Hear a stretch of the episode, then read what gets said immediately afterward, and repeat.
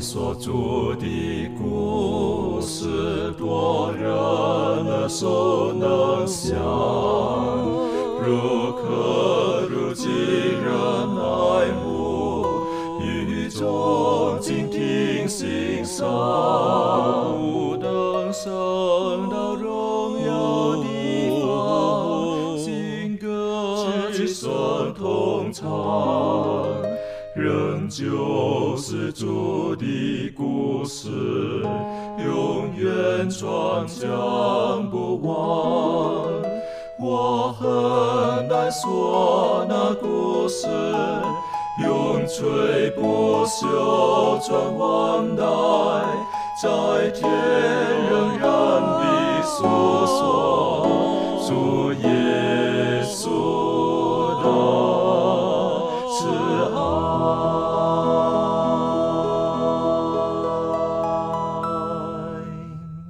欢迎来到一学一学，跟我们一起领受来自天上的福气。呃，今天是我们这一季学习的第四课，我们一起要学习的是耶稣，他是我们的兄弟。还记得我们上一次的学习的时候，我们提到了耶稣他是上帝的儿子，而今天呢，他跟我们的关系呢更加的亲密，而且我觉得不可思议的是用兄弟来称呼耶稣基督。那我们看看在希伯来书当中呢，有哪一些宝贝的信息是我们今天可以从中得到祝福的？让我们去低头，我们去满足，为我们做开始的祷告。好，我们一起低头祷告。这边我们天上的父，我们感谢你赐下圣安息日，给予我们这个研究你话语的时刻。我们的智慧和悟性都是非常的有限，我们祈求天父，你亲自与我们同在，开启我们的智慧和悟性。透过今天的研究和分享，让我们能够更加的认识你，而且更愿意的委身在主你里面。求天父，你帮助我们，使我们能够在更认识主你的福音时刻，能够为主你传扬你的福音，使更多的人啊跟我们一起同得福音的益处。天父，我们谢谢你给我们这样一个机会和时刻，我们愿把以下的时间恭敬的摆上，求天父你亲自在当中来带领。这是我们的祷告，乃是奉靠主耶稣基督的圣名而祈求，阿门。如果有时间，我们对照希伯来书第一、第二章的时候，我们晓得第一章我们呃在上一次学习过的，耶稣基督他是上帝的儿子。可是第二章当中呢，比较多倾向了耶稣基督他是人子。第一章告诉我们耶稣基督他是儿子，可是第二章告诉我们他是我们的兄弟。第一章当中显示了呃耶稣基督他是呃这个创造主，他有他有全能等等的。可是，在第二章当中呢，也告诉我们耶稣基督他是我们的大祭司。好，那。那说到这个兄弟的时候呢，呃，在我们今天在东方文化当中认知的兄弟，还有在希伯来文化当中所提到兄弟的时候呢，有一些更深层的一些的含义在里面，跟我们所认知的表面上认知的，我们觉得兄弟大概就是有长幼吧，好，然后呢是平辈等等的，这个对我们来讲当然都是很好的福音，可是，在在呃希伯来人的文化当中，兄弟他还有更深层的一些的责任。还有一些的福音在其中，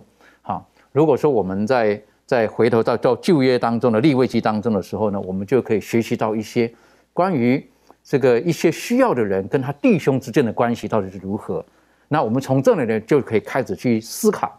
在圣经当中每当提到耶稣基督他的救赎的时候，那概念是如何。开始的时候是我们来请攀登带我们一起来学习。好，我们先来看一些经文，在立位记的二十五章二十五到二十八节。圣经说：“你的弟兄若渐渐穷乏，卖了几分地业，他至近的亲属就要来把弟兄所卖的赎回；若没有能给他赎回的，他自己渐渐富足，能够赎回，就要算出卖地的年数，把余剩年数的价值还那地买主，自己便归回自己的地业。倘若不能为自己得回所卖的，仍要存在买主的手里，直到喜年。到了喜年，地业要出买主的手，自己便归回自己的地业。”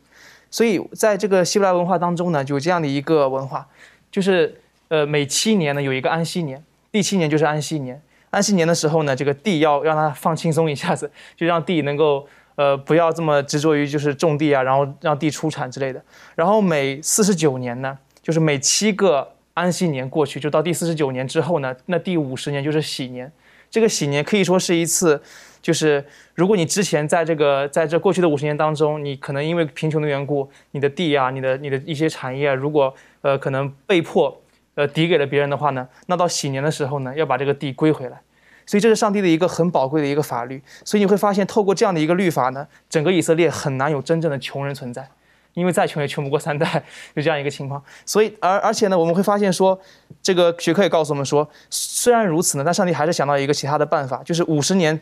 就是也是一个很漫长的一个过程。如果一个人他真的穷了五十年的话，可能到中途的时候，可能就会渐渐的穷死、饿死。所以，五十年等待是一个很漫长的历程。所以在摩西的律法当中呢，他还引进了另外一个概念，就叫做这个赎业至亲。就是你最亲近的弟兄呢，他有这样的一个责任，有这样的一个义务，去帮助你去赎回你之前可能欠的一些债务啊，可能你之前呃被迫所抵当的一些地业啊，你最亲近的这个亲属是有这个权益把它赎回来的。而到这个民数记跟约书亚记当中的一些这个逃城概念的时候呢，逃城是专门指那些就是不小心可能误犯了或者是故意去呃杀人的这样一个案件。如果一个人死在了另外一个人的手里，无论那个杀人者本身是误杀的还是谋杀的。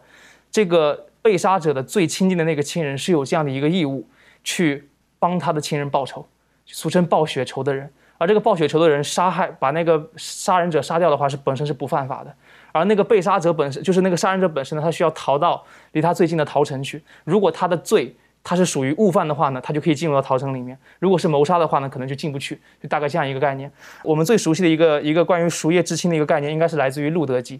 这个我们知道说这个。路德跟波阿斯的故事，这个爱情故事。当这个波阿斯提出要帮路德赎身的时候呢，他就有有有了一个一样一个疑惑的概念，因为按照按照这个犹太人的规矩的话呢，波阿斯并不是路德那一脉，就是路德的之前的那个丈夫的最亲近的那一脉，所以波阿斯需要先问另外一个，就是离路德那个那那一个脉最亲近的那一个人的同意之后呢，波阿斯才可以帮助路德去赎身。所以这是以色列当中一个非常宝贵的一个赎业之亲的观念。所以透过这个观念，我们发现说，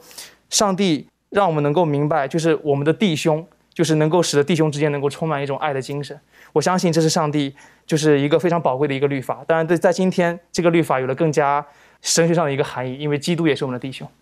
这个我觉得真的很宝贝的哈。你刚刚提到了哈，如果说我们家里面弟兄姐妹当中有一个特别穷的，哈，那个会造成会家里的一种的一种的，可能是负担啊，或者一种关系的一种的变化。啊，怎么搞的？这个那么穷的，又来我家了哈，又来找我了，又来借钱，又来要钱了，等等的。那一般我们现在人的概念呢，觉得就比如说我们就不喜欢有这种的弟兄姐妹在我们当中。但是这个从希伯来文化当中，上帝给他们的教导，实际上你当这么贫穷的，你应该借贷给他，你要帮助他，甚至呢你要去赎回他。好，然后呢，这个如果他借你很多，时间到了他真的还不出来了，你还要免了他。好，在今天来讲，我们的概念来讲，我们开玩笑，这个一辈子的。那有一次呢，我记得有一个一个老人家，啊，他有一些的这个呃房产，啊，他有一些的房产，然后呢，他就觉得他说我这个在这个房产上面呢，他说我在这块地上面我耕作了这个超过四十年，好，然后怎么搞的，忽然间呢变成别人的，好，他觉得很不高兴啊，等等的。那当我们讲到的喜年的概念的时候，哈，我的喜年的概念哈，就是有一个人哈。他因为没有钱把那块地卖给你之后哈，然后呢，可是地到第五十年了，你要把地还给他耶，啊，你的弟兄啊，那他就一脸狐疑啊，是这样子吗？这样子公平吗？都是我的啦，我们的概念是这个样子。如果我们的天父、我们的救主，他他用同样的这种心态对待我们，我们是没有希望的。我们没有希望了，但是感谢神，他不是这样子，好，他愿意成为我们的一份子，愿意成为我们的弟兄，他就为了要去救拔我们，所以在希伯来书第二章当中，实际上我们就可以晓得，耶稣他愿意为了要救我们，他愿意成为我们的一份子，然后跟我们的关系建立在一个特别的基础上面。这方面利润，你可以跟我们做一些分享。我们先看圣经在希伯来书第二章的。十四到十六节，希伯来书第二章十四到十六节，圣经这里说：儿女既同有血肉之体，他也照样亲自成了血肉之体，特要借着死败坏那掌死权的，就是魔鬼，并要释放那些一生因怕死而为奴仆的人。他并不救拔天使，乃是救拔亚伯拉罕的后裔。呃，我们知道说，自从始祖在伊甸园犯罪之后，罪就在这个人类的生活中掌权，所以呢，死就做了王，撒旦就做了王。但是呢，耶稣他为了我们全部的人类，他取了人的那个人性，然后呢，使他他可以分享人类的这个经验，然后呢，他就道成肉身成为人，然后让我们在毫无偿还这个因。死亡的代价之下呢，毫无希望的这个处境之下呢，耶稣呢，他就为了我们，在这个罪恶的诠释之下，就是成为我们的救赎主，并且要恢复我们跟天赋上帝的关系。但是，就好像刚刚前面大家分享的，在这个当中，一定有一些呃，我们。看似就是不讨喜的这些人，可是呢，耶稣在这里呢，他在这里他就讲到说，如果我们看十三节，其实他有讲到，耶稣他和我们关系，他不仅是我们的就是救赎我们的这个救主，他甚至呢教我们成为上帝的儿女，也就是说。他呢，跟我们其实是弟兄姐妹的这个关系是很亲密的。那其实我就觉得说，呃，透过这个经文的这个描述呢，我们就知道说，其实耶稣基督他不管面对什么样的人，他都是用他他非常无私的这个情感去对待我们，然后我们的跟他的关系其实是非常紧密的。那其实也让我们知道说，我们的主是非常的看重我们，而且呢是非常疼惜珍惜我们的。呃，耶稣基督他这里照着刚刚带我们看的经文哈，是不是他成为我们的一份子？然后如果在前面的经文第二章十一节说到他不称我们为是我们弟兄，他不称因为称我们弟兄为耻，好，等于就是说，有的时候如果说我们的家族当中出现了一个特别不好的、特别不得体的、特别特别坏的等等的，然后有时候我们就会觉得想要跟他保持距离，哪怕是自己家里的人，但是我们听过。有一个故事，是不是？就是因为他的弟弟是一个行动不方便的，是不是？他的哥哥一直背着他的，是不是？那有人问他说：“你一直背着你这个弟弟，这样子你不累吗？”等等啊，是不是？你就把他放下来，或怎么样？但他说不，不会累。为什么不会累？He's my brother，他是我的弟弟啊，我就觉得不会累，对不对？可能可能背背背其他的东西可能会累，可是因为是弟弟，我不会累。我觉得这对我们来讲是一个很大的学习。耶稣基督他成为跟我们成为弟兄，成为我们的一份子，他为的是要救拔我们。那我就觉得这个对我们来讲是一个很宝贝的信息。而这里也提醒我们，耶稣基督他主动来愿意跟我们建立起那很密切的关系。实际上，这对于我们每一个人在走在天国道路上面的时候，也是很大的提醒。我们如何，亦或是我们有没有跟我们的救主？很愿意的跟他建立起那很美好、很亲密的关系呢？这个对于我们的信心有没有帮助呢？这方面，维凯有没有什么可以跟我们分享的？好，那透过刚才的分享，我们就可以看到说，耶稣他成为我们的至亲，然后称我们为弟兄，那是为了要将我们从最终赎回。那他爱我们，愿意与我们建立起这个亲密的关系。但是我们知道，这个关系的建立不是单方面的。所以呢，我们也要思考说，我们是否也愿意与主建立起这种亲密的关系呢？那我自己结婚快满五年了，那还记得在第一年的时候，在相处的时候，在相处的过程当中呢，我们看到了很多就是在婚前交往没有发现，或者是当初可能并不在意的一些事情，然后渐渐的呢，就成了我们两个人当中的问题跟摩擦。那我心里就常常会想说，嗯，为什么？你要这么做，为什么不那样做啊？难道你不知道吗？等等的，就是常常会有这种心中的抱怨。那当然也造成我们两个之间的呃心理方面的一些不愉快，这样子。所以呢，我们彼此之间就花了很多时间来进行很多的沟通，然后理解。那向对方陈述自己的想法，那当然也倾听对方的想法，然后来找到这个解决的问题。那我想说的就是。人与人之间的关系之所以会有摩擦、矛盾，甚至是冲突，当然有很多方面需要去考虑。但是，我想很大一部分的原因是因为彼此之间不够了解。那我想透过理解对方呢，对于建立亲密关系有很大的帮助。那上帝理解我吗？这个是我想是无可置疑的，因为圣经里面就说到了，上帝他已经鉴察我们了，他数过我们的头发，我们的肺腑心肠都是他造的。我的舌头上的话、心思意念所行的，他都看见，他也都知道。那我们就要反思自己是否理解天赋上帝呢，我想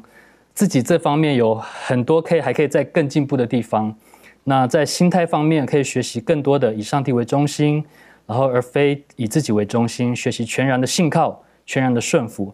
那在实际行动方面呢，当然很重要的就是要花时间嘛，要花时间。呃，没有一个关系的建立，特别是亲密的关系是不需要时间的，要花时间与上帝在一起。再就是要沟通交流，就是我们要多祷告，多读经，呃，也可以亲近大自然，试着去欣赏其中的美妙，还有上帝创造的这个伟大。还有再就是，我觉得也很重要，就是要服侍，无论是在教会啊，在家庭、在学校，还是在我们的职场上，我们要学习这个耶稣的榜样，帮助需要帮助的人。那我想还有很多很多种方式可以帮助我们来与上帝建立这种亲密的关系。那在诗篇三十四篇第八节就说到：你们要尝尝主恩的滋味，便知道他是美善，投靠他的人有福了。那我想，当我们愿意去做出这种改变，与主建立更深刻的关系的时候，我们就会更加的被他的慈爱跟美善所吸引。那也能够更加的提升我们对于主的这种信心。那从而呢，我们就会自然而然的回应上帝对我们的爱了。的确哈，这个你刚刚特别提醒我们，我们如果要建立亲密的关系，有一些基本的步骤。好，我们要愿意花时间，好，然后愿意去沟通，然后愿意去彼此的了解。好，我是觉得这个都是很重要的，啊，非常重要的。尤其是当我们在信仰的路程当中，我们要要建立跟神的关系的时候，我们不说不愿花时间建立起。没有办法建立起那个关系，而且还有很重要的，就是当我们彼此了解之后，我们就有一个正确的态度去对待彼此。然后刚刚提到一点，服侍，这个也是很重要的。好，彼此的服侍，彼此的担待。呃，我是觉得，如果我们跟神有这种的很健康的这种交通的时候，其他的事情就很难来动摇我们跟他之间的关系。那种关系就不会因为一件事情、两件事情就动摇了彼此之间的关系。有的时候就是关系的建立在一个不健康的基础上面，或者关系不够亲密的时候，哪怕一点风吹草动，有的时候彼此之间就会就会受到影响了，好，就会怀疑了。例如说，诶，他真的说这句话吗？如果你你跟这个人关系非常好的时候，你立刻会觉得不可能，他不可能讲这句话的，他不可能这么对我的。但如果说关系是不在一个正确的基础上面的时候，可能就受到影响了。那今天特别提到耶稣基督，他愿意来到我们当中。他愿意成为我们的弟兄，愿意成为我们的朋友。实际上，他就是愿意来花时间来聆听，来跟我们建立起的美好的关系。那当然，当我们继续看这个希伯来书的时候呢，在希伯来书第十一章这里特别有提醒我们，是不是他不会觉得说，因为我们是罪人，然后就引以为耻。他甚至愿意为我们而受了这些屈辱，受了这些的艰辛等等的。我是觉得这对我们来讲是一个很大的学习，很大的学习。耶稣基督既然愿意这么做了，我们应当如何呢？这方面可不可以请妙容带我们做更多、更深入的学习？好，嗯，在这个希伯来书十一章二十四到二十六节，他是这样讲的：他说，摩西因着信长大了，就不肯称为法老女儿之子，他宁可和神的百姓同受苦害，也不愿暂时享受最终之乐。他看为基督受的凌辱比埃及的财物更宝贵，因他向往所要得的赏赐。哈，这个地方呢，就是作者他是把摩西的经验跟耶稣的经验就互相做个比较，然后就好像是这个摩西的经验，也就仿佛是耶稣的经验一样。哦，那因为摩西呢，其实在圣经里面呢，我们常说他是一个耶稣基督的预表。哦，然后所以摩西呢，他本来他是在埃及，他是法老的女儿的儿子。哦，那华伦在先祖与先知里面讲到说呢。摩西是什么样的人呢？他在埃及的军队中很有威望，并且法老已经决意使他的孙子承继他的王位。就那时候的这个，等于是呃，摩西的养母的的爸爸，已经法老王已经决定了要让摩西承受这个王位，继承这个王位。然后，所以他那时候他要成为法老，其实是很容易的事情啊。但是呢，他却没有。这么选择，他却选择呢，跟当时的奴隶的阶级这群以色列人站在一起啊，然后呢，去，因为他想要得到的是上帝未来赐给他的赏赐啊。如果说要以摩西的这样的一个经验啊，跟这个耶稣基督对比的话，然后我们就可以看到这个菲律比书的呃二章的第六节开始。讲到耶稣基督是怎么样的哦。这个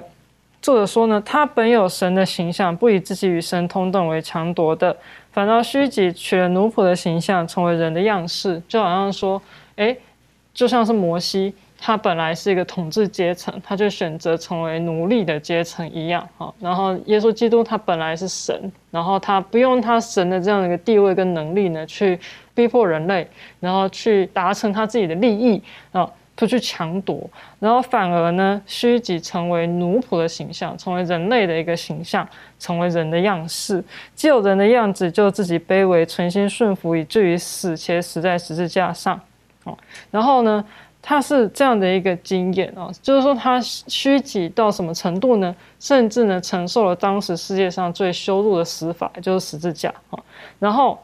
所以上帝将他升为至高，又赐给他那超乎万民之上的名，叫一切在天上的、地下的和地底下的，因耶稣的名无不屈膝，无不口称耶稣基督为主，始终要归于父神啊。所以呢，耶稣呢，他取了这个奴仆的形象啊，就好像是这个摩西呢，他决定成为这个奴隶的这个身份一样啊。那在这个希伯来书二章十一节呢，他说啊，耶稣他称我们弟兄，我也不以为耻啊。那这是非常特殊的一件事情，因为呢，呃，我们看见呢，在希伯来书十章三十三节呢，讲到说那时候的这些呃希伯来书的书写的对象呢，他们。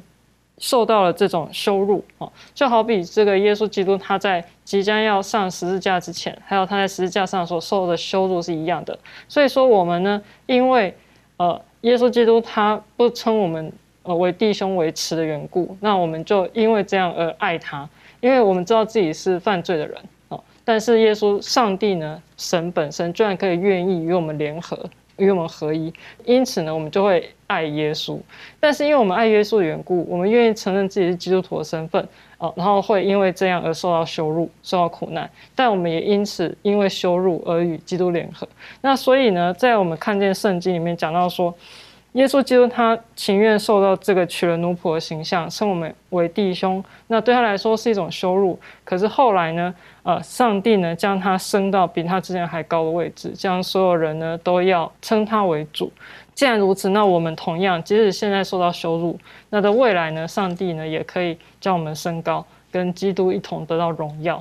所以我就觉得这个耶稣基督他愿意成为我们的弟兄。英文有一句话的，shoulder to shoulder。好，我们是平行的、平辈的，他都愿意。我们经过的喜乐，他愿意跟我们一起。可是，当我们经过苦难的时候，他也愿意跟我们一起。我是觉得这个这种的兄弟是是很值得珍惜的。这个兄弟是很值得珍惜，何况他是我们的创造主，他也是我们的救赎主。然后他愿意取了我们这种的身躯、血肉之躯。然后来到这个世上，受到各种的羞辱，那种羞辱本来应当是我们所应当要面对的，可是耶稣基督他愿意为我们而承担了。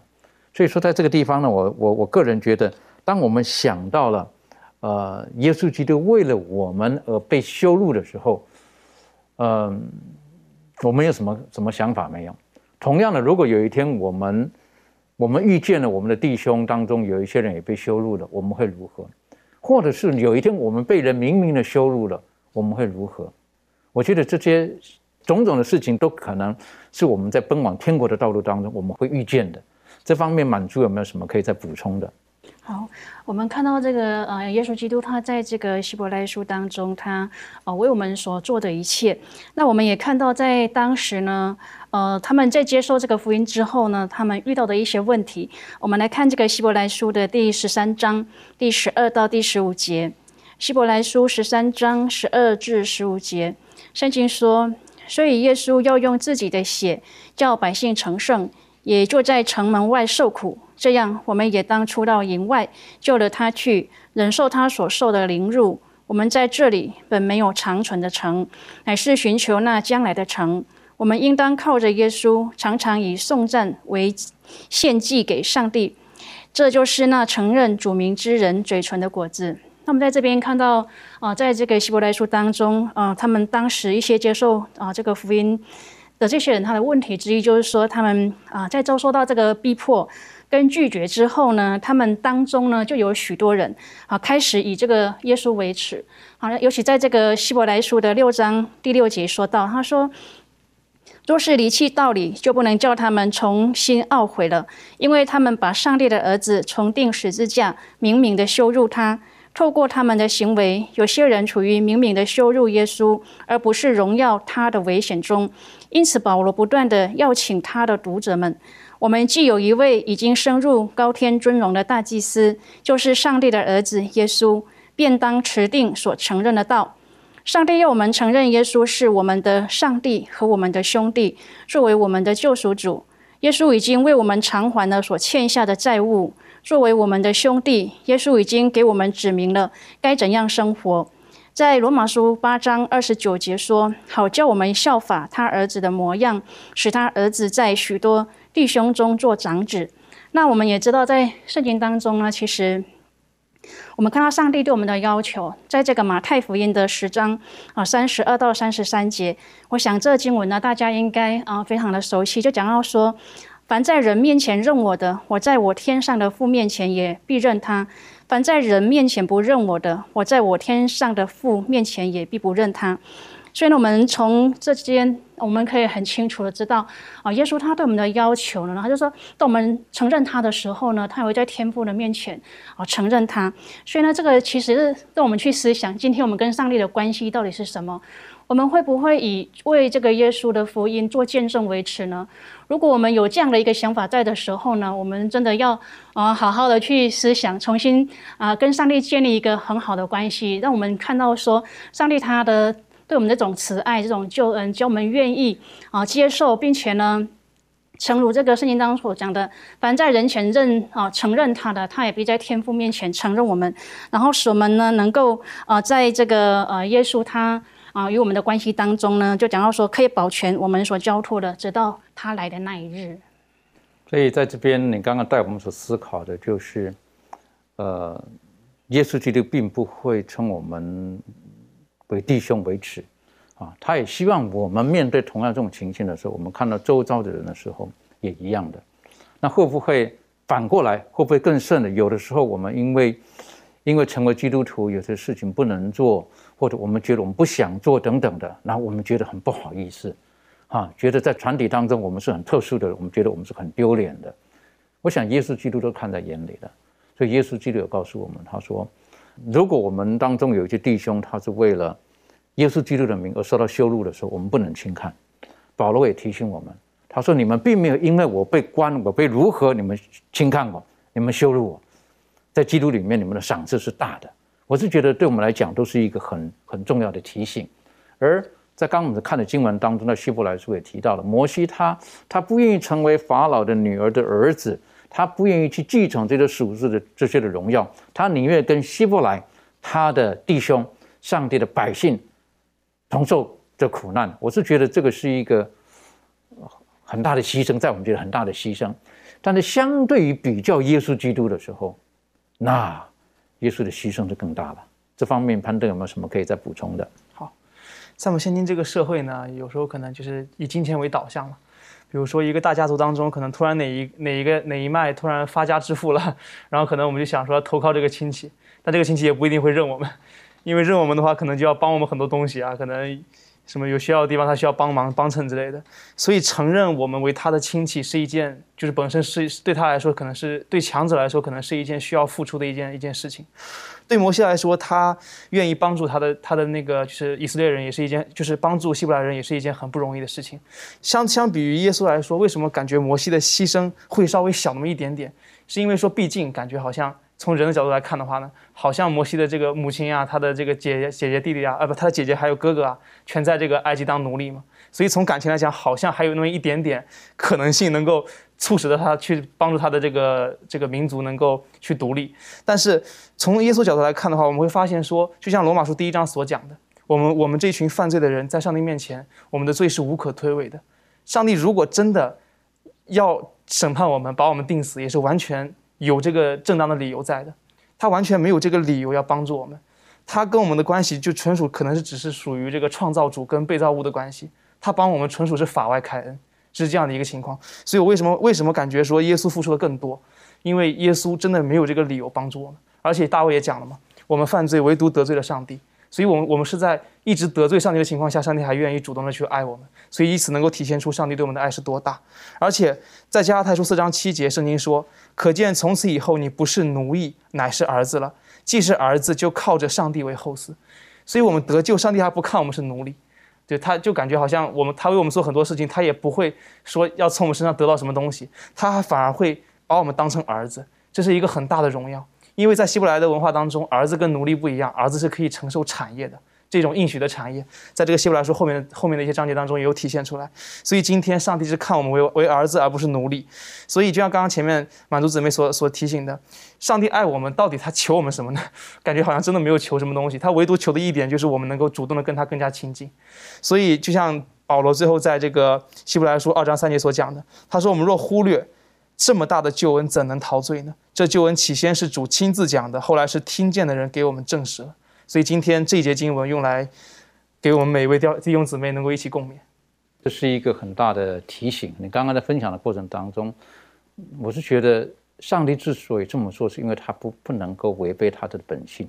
因为他是爱，上帝就是爱啊，他不愿意他所造的人啊经受任何的痛苦，经受任何苦难。他是用各种方式要把我们放在个安全的环境当中，但是很多时候我们可能故意偏行己路，我们就选择圣经当中所提到的最终之乐，我们宁愿选择这个。但是耶稣就用各种的方式，然后来救我们，以至于他道成肉身，成为人类的一份子，成为我们的弟兄，就是要把我们从苦难当中把我们能够救拔出来。所以他为我们成为我们的弟兄，他为我们付上了一切。这个呃所积欠的该付的代价，我们之前赎这个赎价，他为我们所付上的，为什么？因为他是我们的至亲，他愿意成为我们的一份子。我是觉得这个是一个很大的提醒，好，也是对我们来讲是很大的鼓励。但是回头在我们在思想这个这过程当中的时候呢，耶稣基督他的成了这个血肉之躯，啊，他成为跟我们一样的这个，到底有什么含义没有？可能我们人我们大家都是具有这个血肉之躯。可是耶稣基督是不一样的，道成肉身，实际上是有很深的一层属灵含义在里面的。这方面，维凯有没有可以跟我们做分享的？好，那我们来读一个经文，在希伯来书的二章十四节。好，圣经说：“儿女既同有血肉之体，他也照样亲自成了血肉之体，特要借着死败坏那掌死权的，就是魔鬼。”那我们首先要知道，就是基督呢，他具有神性。它也具有人性，那这两种本性的结合呢，是一个奥秘，我们并不了解。但是我们要知道的就是，基督他的神性是完全的，那他所取的人性也是完全的。什么意思呢？就是他百分之百是神，他也百分之百是人。那关于呃耶稣的神性呢，在希伯来书的第一章，他这样子介绍耶稣说他是上帝的儿子，然后天使也要敬拜他。耶稣呢，他也是上帝，他是创造者，万物也都要臣服他。那这些介绍呢，都再再的证明了耶稣神性呢完全。那耶稣所成为的这个血肉肢体，也就是说，我们呃，耶稣他取了人性，他道成肉身，又是怎么样的呢？其实，在圣经当中，我们可以看呃一些经文，例如在以佛所书六章十二节，马太福音十六章十七节，加拉太书的一章十六节，还有哥林多前书十五章五十节。这里就描述了一些血肉肢体的的特征，呃，这些这些经文呢写到说，血肉肢体它是软弱的，缺乏属灵的理解，以及被死亡所捆绑的。那这里所描述的呢，其实就是我们人类的样子。那嗯，所以他，所以我们知道耶稣他不不只是像或者是类似人类，那他也不是。假装说他取了人性，他是一个真正的人，他是一个完全的一个一个，他就是人这样子。那在希伯来书的二章十七节呢，也说到说，呃，耶稣呢，他凡事该与他的弟兄相同，就好像这个摩西一样，他不是作为王子来拯救以色列人的，而是他与这个被奴役的百姓站在一起，然后成为他们的其中一员。那耶稣也是一样的。但是呢，耶稣成为血肉之体有一点与我们不一样，就是他在犯罪方面是和我们不同的。首先呢，耶稣他没有犯过任何的罪；其次就是耶稣的人性是圣洁、无邪恶、无玷污、远离罪人的。那我们知道，我们人有这个邪恶的倾向，我们因为可能内心深处的本性而受到罪的捆绑，我们是属乎肉体的，那是已经卖给罪了。甚至呢，我们所做的一些善行，可能背后我们甚至自己也不知道，可能常常被一些骄傲啊，或者其他罪恶的动机给污染。但是呢，我们知道耶稣他的本性是没有被玷污的，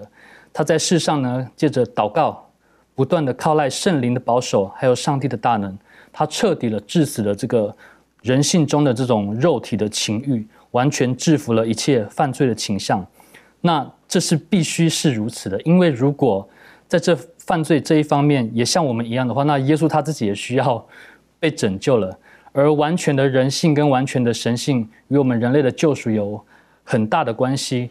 那也因为耶稣他没有犯罪，而能将自己献上为这个无罪的祭物来救赎我们。而后呢，他胜过了这个死亡的权势，将我们从这种死亡的奴役啊，还有在恐惧当中解放出来。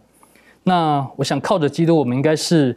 无所畏惧的这样子，那当然也因为耶稣他取了人性，他有人类的经验，他也经历过这种试探的痛苦，所以他能够体恤那些面对试探的人，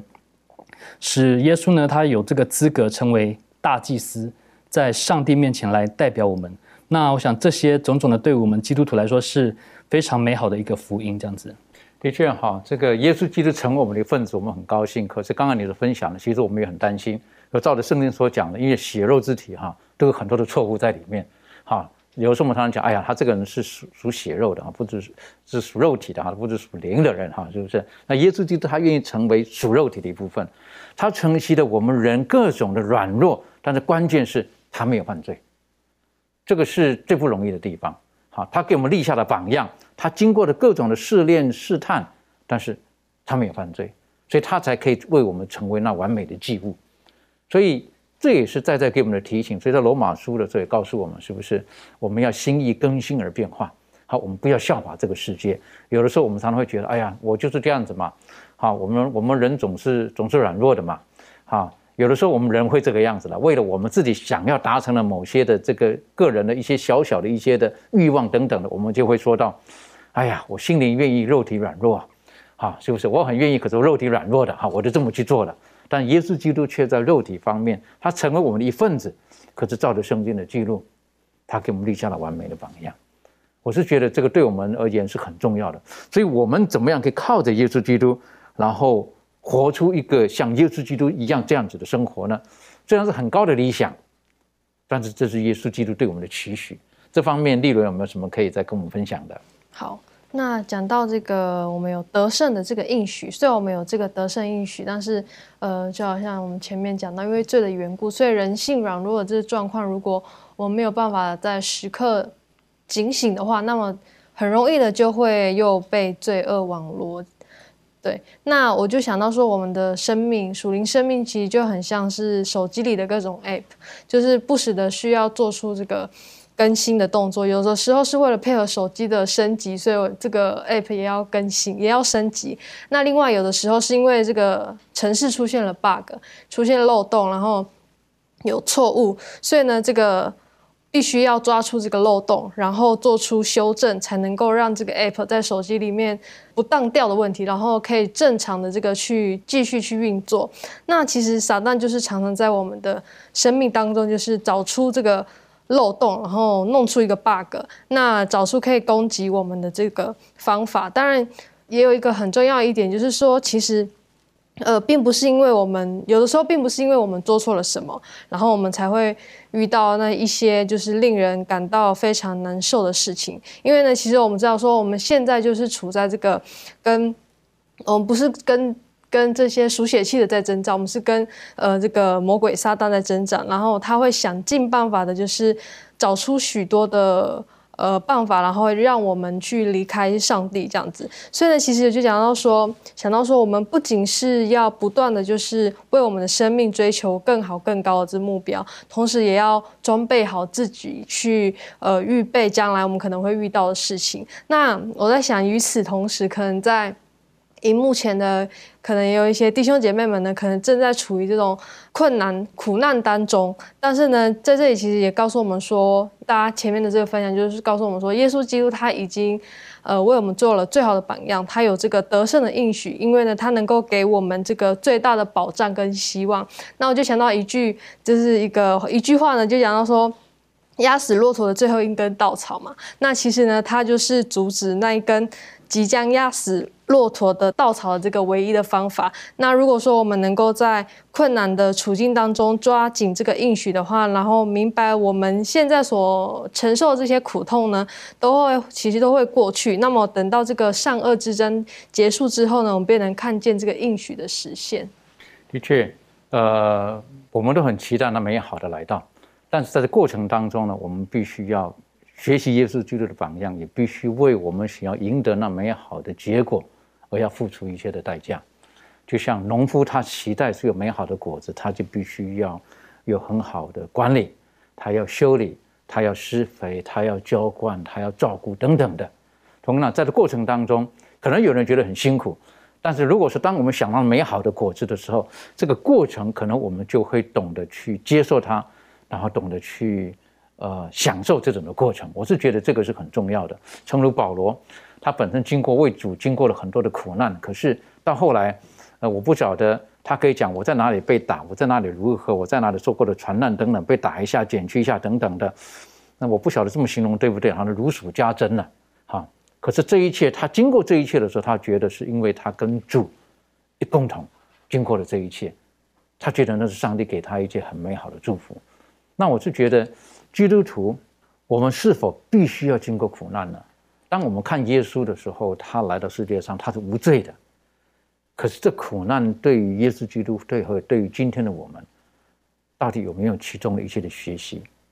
苦难是不是这么可怕的事情？还是实际上我们从我们所面对的一些的挫折苦难当中，我们可以看到上帝的祝福在里面？这方面妙人可以带我们去学习。好，就是呃，如果说要讲苦难的话，我们就先讲一下这个耶稣基督的苦难。好，那保罗呢，在希伯来书二章十节、好十七、十八，还有五章八节跟九节讲到说，呃，耶稣基督因为他所受的苦难而得以完全。好，那我们就先看一下。这个希伯来书第二章第十节，原来那位万物所属、为万物所本的，要领许多的儿子进荣耀里去，使救他们的元帅因受苦难得以完全，本是合一的。哈，就是说呢，为了呢要让耶稣基督可以带许多的人得救，然后呢必须要受到苦难得以完全。好，然后在希伯来书第二章十七节是说，啊，他凡事该与他的弟兄相同。为要在神的事上成为慈悲忠心的大祭司，为百姓的罪献上挽回祭。好，那耶稣献上他自己，就是一种苦难。哦，他必须被牺牲嘛，所以这是一种苦难。那他若没有经过这样的苦难，他就没有办法成为祭，就没有办法替我们死。哦，他就没有办法呢做赎罪的工作。哦，所以为什么会说因受苦难得以完全？因为他受了这个。这个被献上为祭的这个苦难，然后使他可以完全的成为拯救我们的，成为代替我们的代罪羔羊，然后呢，真正可以成为救赎我们的主。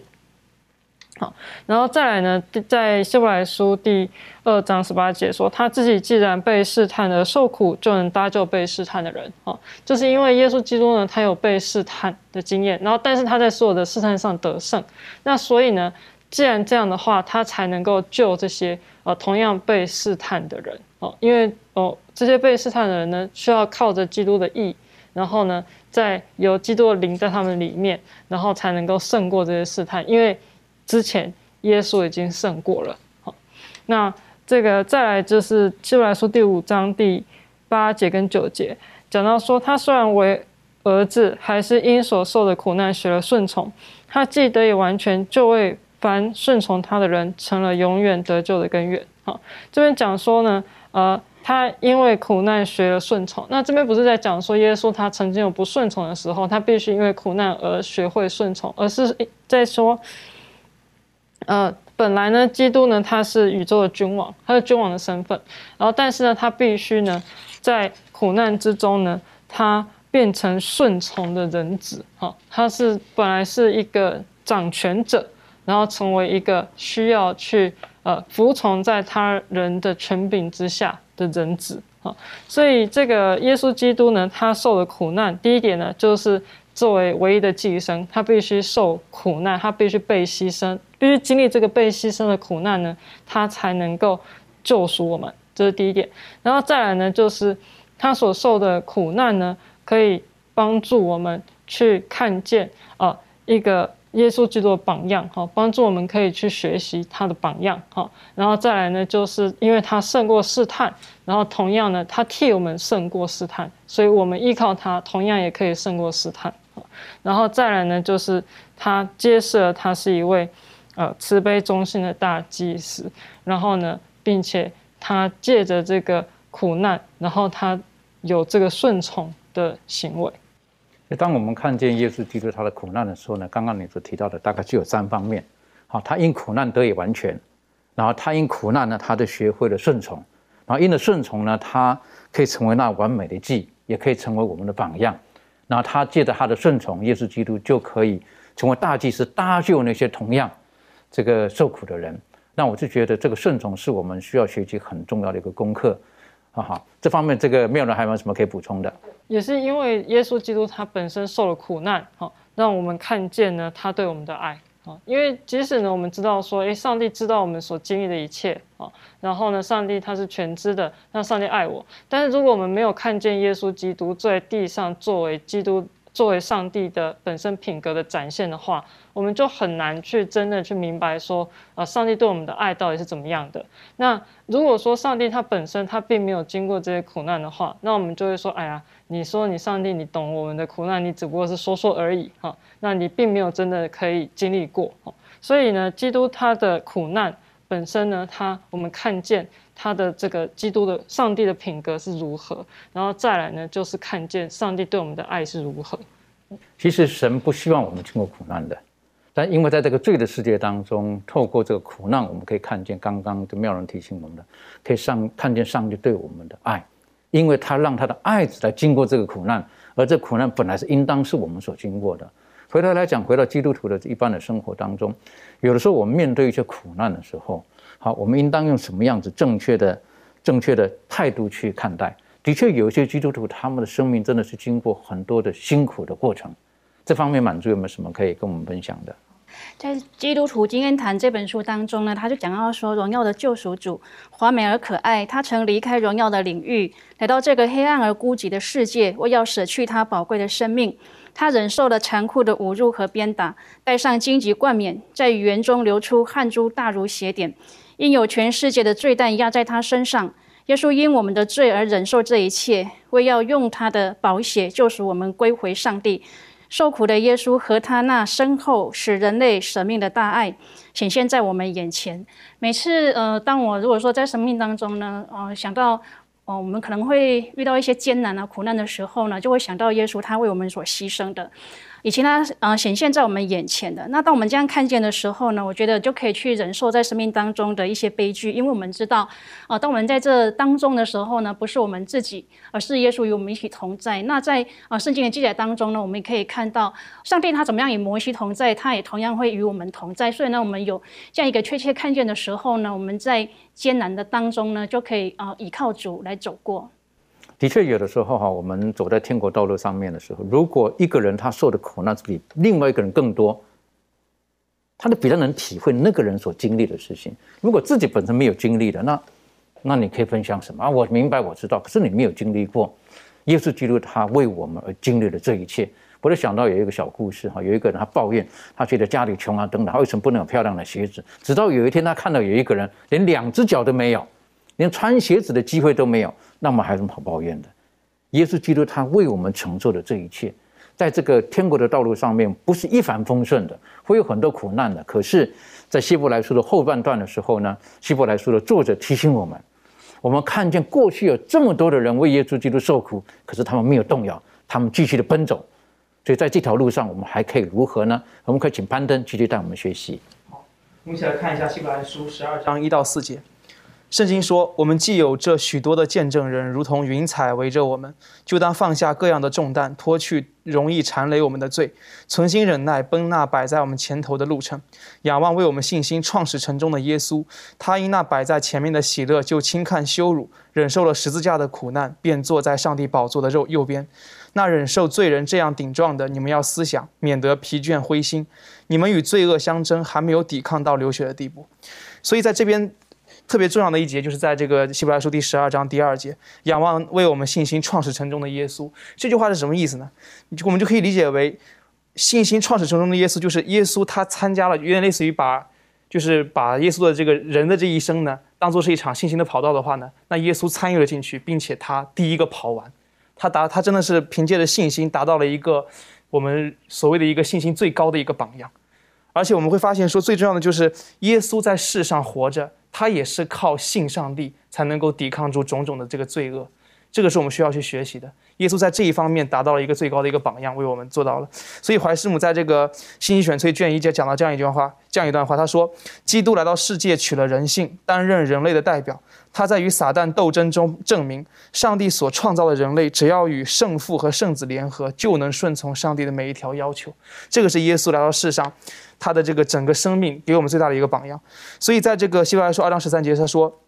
他说又说我要依赖他，又说看呐，我与上帝所给我的儿女。”所以耶稣他的神性是我们需要去敬拜的、去敬畏的。那耶稣的人性是我们需要去效法的，因为他的人性，他明明是跟我们取了一样的罪性，但他却能够靠着对上帝的信心，却能够保持住不犯罪，这是我们需要去学习的。而后面在这个以赛亚书的这个七章这边讲到了这样的一个故事，就是之前有一段时间呢，这个在以色列王跟这个亚兰王这两个王合力，他们去攻打南国犹大。然后这个时候呢，呃，我们知知道说这个时候的那当时做王的是亚哈斯王，亚哈斯王他在面临这样这么大这么可怕的一个场景的时候呢，这个时候上帝主动的去派遣以赛亚先知去见这个亚哈王。他对这个亚哈王说：“他说，在这个以赛亚书七章第十一节，他说：‘你向耶和华你的上帝求一个兆头，或求显在深处，或求显在高处。’就是这样的，就是让就就是跟亚哈王大概意思就是讲说，我上我还有你背后还有一位神存在，你不用害怕。但是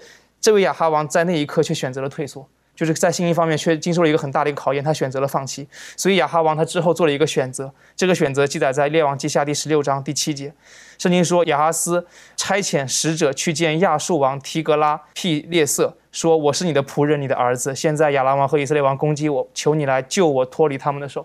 这是亚哈斯王最后却选择了这样的一个结果，他选择抛弃他，就是他一直以来所信奉的这个神明，他选择在最危险的时候去寻求一个人的帮助，并且还说出这样一段非常屈辱的话了。那我是你的仆人，你的儿子这样一段话。所以很多时候，可能我们看到这个这边亚哈斯王的时候，我们可能会感觉说这是一个不好的榜样。但是我们需要明白的是，在当时那那样一个环境当中，大军就可能就就离自己很近了嘛。那个时候生一个国家生死迫在眉睫的时候，就是在一个。在在他那个生命当中最可怕的那个时候，他可能那一刻选择放弃了。很多时候我们可能以为说这个这个这个故事是一个坏坏的榜样，但关键是如果我们也碰到了跟亚哈斯一样的境遇，也碰到了我们生命当中可能是，可能不是一个小的一个试炼，而是一个非常大的一个试炼的时候，我们是否能够不学不效法亚哈斯王的这样的一个榜样？这个是我们需要去谨慎的。我觉得这是很重要的哈。所以在刚刚带领我们看的经文讲说，他们是这个存心忍耐，然后奔。那摆在他们面前的路程，然后继续仰望那为我们信心创始成终的耶稣基督。生命当中是无数的选择所串联成的，有的选择的正确的时候呢，我们会加强信心；而选择错误的时候，有的时候我们会进入到一个一个无尽的深渊当中。这方面，利润我们应当如何正确的选择？这方面你有什么可以分享的？好。那我就先分享一个应该大家很多人都听过的一个故事，信心的一个故事，就是讲到一个小镇呢，它就是很久没有下雨了，那边的农产品啊，那些的农作物都是损失惨重，所以那那镇上的牧师就告诉他们说，呃，就是把大家集合起来，告诉大家说，呃，呃，我们要在教会开一个祈求上帝降雨的这个祷告会，所以要请你们准备好，然后呢，当天呢。就有很多的人，然后呢，其中就有一个呃小女孩，因为她个子太小了，所以她来的时候并没有什么人看到注意到她。然后呢，牧师他就在台上，他就在呃，他就看到台下很多人啊带东西来，然后呢，他就看到这个小女孩她带了这个东西之后，他就非常的感动，因为当天哦。他们举办这祷告会，就是要祈求上帝，就是希望神能降雨嘛的这个祷告会。可是呢，这整个教堂当中呢，就只有这个小女孩，她是。他一个人带雨伞过来的，那其实我就想到说，呃，我们的对上帝的这个信心呢，就是表现在我们的选择上。我们选择这件事情要怎么做，然后我们选择说出的这个话是怎么样的话，都能够表现出我们是否选择去信靠上帝。那我们怎么知道我们所选择的是是符合上帝心意？那其实就是说，我们对上帝的认识也要。也要有有很深的这个认识，我们的关系也要够紧密，我们才能知道说我们所选择的这个事情是符合上帝心意的。就是从我们生活上的种种选择上彰显我们对上帝的这个信心。那我想这就是我们每天必须要做的这个功课，因为这是不是一件很容易的事？因为每一个不同的选择呢，它都会带来不同的这个结果。那这个结果就彰显出上帝在我们的生活中是否。占了很大的位置是不容易的，但是真正的信心并不是说看见了才信，而是还没有看见的时候就相信。更何况说在前面分享到，耶稣他已经为我们做了最好的榜样，他已经为我们跑跑在前头，他的成功，呃，也告诉我们说，我们应该更确信上帝他的应许会实现。的确很重要的哈，特别你刚刚所提到那小故事，哈，这个小女孩她不单单参与了，她用她的行动证明了，我相信上帝，他又真又活的。所以，当就算是那么长久没有下雨的时候，他去求雨的时候，他带着雨伞过去了。为什么？他相信祷告完阿门之后呢，他会被淋湿了，所以他撑着伞才能回家了。我是觉得对我们来讲是很重要的一个学习。有一阵，有一个老妈妈跟我讲：“我说，那孩子呢？”他说：“哎呀，他们的信心不够，所以他们在安息天的时候呢，他们都还是选择去工作。他一直强调信心不够，他们要相信上帝有办法解决他们生活上一切的需要的。”他一直强调他们的信心不够，好，那我听了之后，我觉得，哎呀，我这个老妈妈，然后她这个讲，我以前如何如何如何，然后我祷告上帝为我开路，我祷告上帝为我开路。我觉得，当我们走在这条路上的时候，我们前面许许多多的前辈，可他们经过很多的痛苦，但是他们已经用信心所穿越这些苦难，他们看见终点，耶稣基督在终局所赐给我们的一切。愿上帝帮助我们，耶稣基督他不单单是王，他是上帝的儿子。今天告诉我们，他是我们最好的兄弟。我们一起低头做祷告。阿巴夫帮助我们，让我们今天的学习不单单是在理性知识上的认识，我们更可以真正的与耶稣基督有亲密的交往。他是我们的长兄，我们可以把我们一切都交给他。我们的苦难，他愿意成为那最亲密的长兄、亲密的亲属，愿意救赎我们，愿意为我们付出一切的代价。在它里面，我们一无所惧，帮助我们，让我们能够紧握住这圣经当中美好的应许。纵使我们今天面对的生活当中的困顿、生活当中的困境，我们看见的不是人的软弱，亦或是那些得罪我们的人，我们应当如何的去去应付？帮助我们，让我们看见的是耶稣基督已经为我们走过的这一切。父啊，我们知道在家庭当中，在社会当中，在职场当中，在学校当中。甚至在你的教会当中，都有各种的苦难和领导，但帮助我们，让我们因着不同的苦难，我们学会依靠你，我们学会在你里面得到平安，得到完全。谢谢主，因为我们知道我们所面对的一切、经历的一切，不是偶然的，都有你最美好的安排。帮助我们，让我们不要放弃，直到主耶稣基督再来的时候。谢谢主的爱我们，祷告是奉靠耶稣基督的名求。Amén.